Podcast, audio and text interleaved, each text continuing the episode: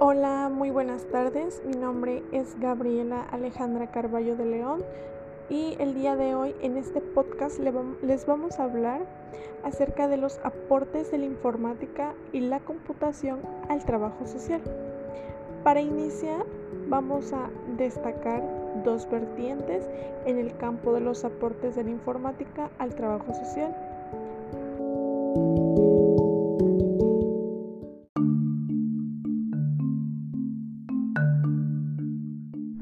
Podemos decir que estos aportes están divididos principalmente en dos partes, que sería aportes de primera generación y aportes de segunda generación. En lo que es los aportes de primera generación, pues está caracterizado por una utilización muy instrumental de las computadoras, que ya que estas eran vistas como herramientas de escritorio dedicadas fundamentalmente al levantado de texto. Y después están los aportes de segunda generación, que este consiste en el manejo y transmisión de información y experiencias profesionales.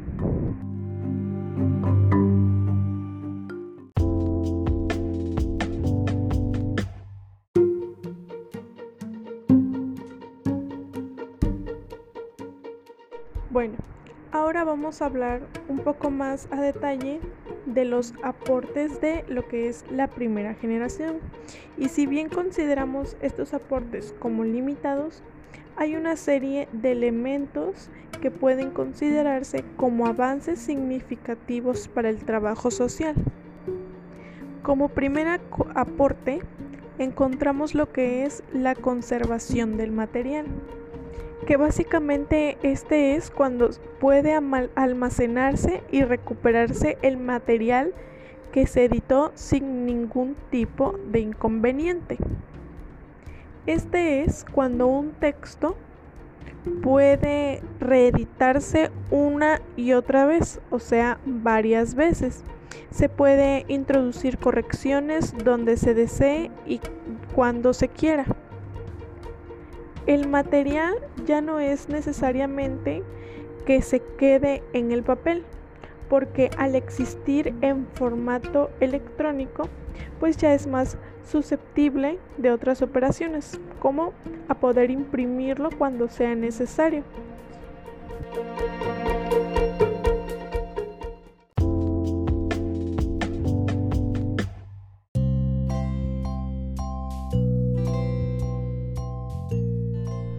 Seguimos con lo que es la calidad del trabajo, que esto es cuando el material tiene una mejor calidad que, por ejemplo, elaborado en una máquina de escribir convencional, facilitando así la lectura e interés por el trabajo. La misma calidad del contenido del trabajo también se puede ver beneficiada, por cuanto si surge una nueva idea o se desea corregir o se desean agregar nuevos planteamientos o datos, pues ya no será necesario iniciar el, el documento de cero. Y continuamos con el estímulo de la capacidad reflexiva, que esta pues es la posibilidad de agregar, de poder quitar, de poner y de ampliar la información o desarrollar más una idea o concepto. También facilita la capacidad reflexiva del profesional en trabajo social. Con la facilidad que tienen las computadoras ahora de poder recuperar y editar textos, que es una pues es una idea que es muy buena ya que puede ser reescrita muchas veces un texto hasta alcanzar la versión una versión pues muchísimo mejor elaborada.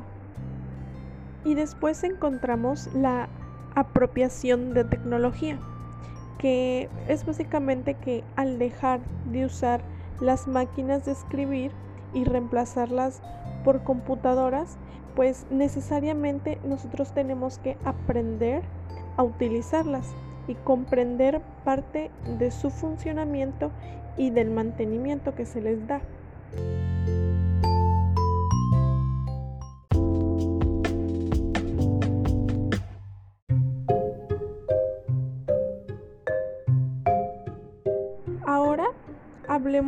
De los aportes de la segunda generación.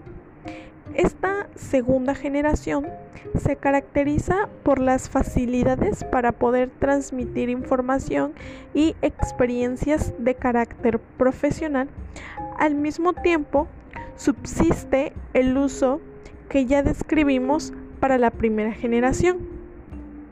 Se puede decir que hasta la fecha los pasos que los y las trabajadores sociales han dado en esta generación pues son bastante pocos, ya que la mayoría eh, ubicados en lo que son espacios universitarios y con un nivel de utilidad que se queda nada más en el uso del correo electrónico, podemos decir que esta segunda generación pues está facilitando trascender el conocimiento de las experiencias profesionales de colegas nacionales para poder empaparse de experiencias que se van dando en otras latitudes. A mediano largo plazo podríamos esperar una especie de internacionalización del conocimiento profesional, razón que obliga a profesionales centros de formación y organizaciones gremiales a vincularse activamente con esta clase de tecnología.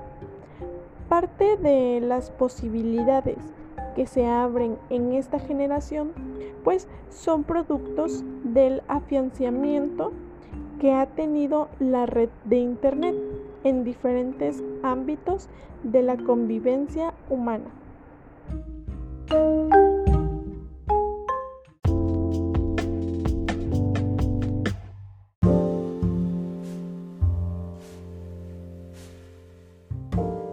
Bueno, y de esta manera podemos concluir con este pequeño podcast. Espero la información haya sido entendible y pueda ser bien comprendida. Nos vemos hasta la próxima.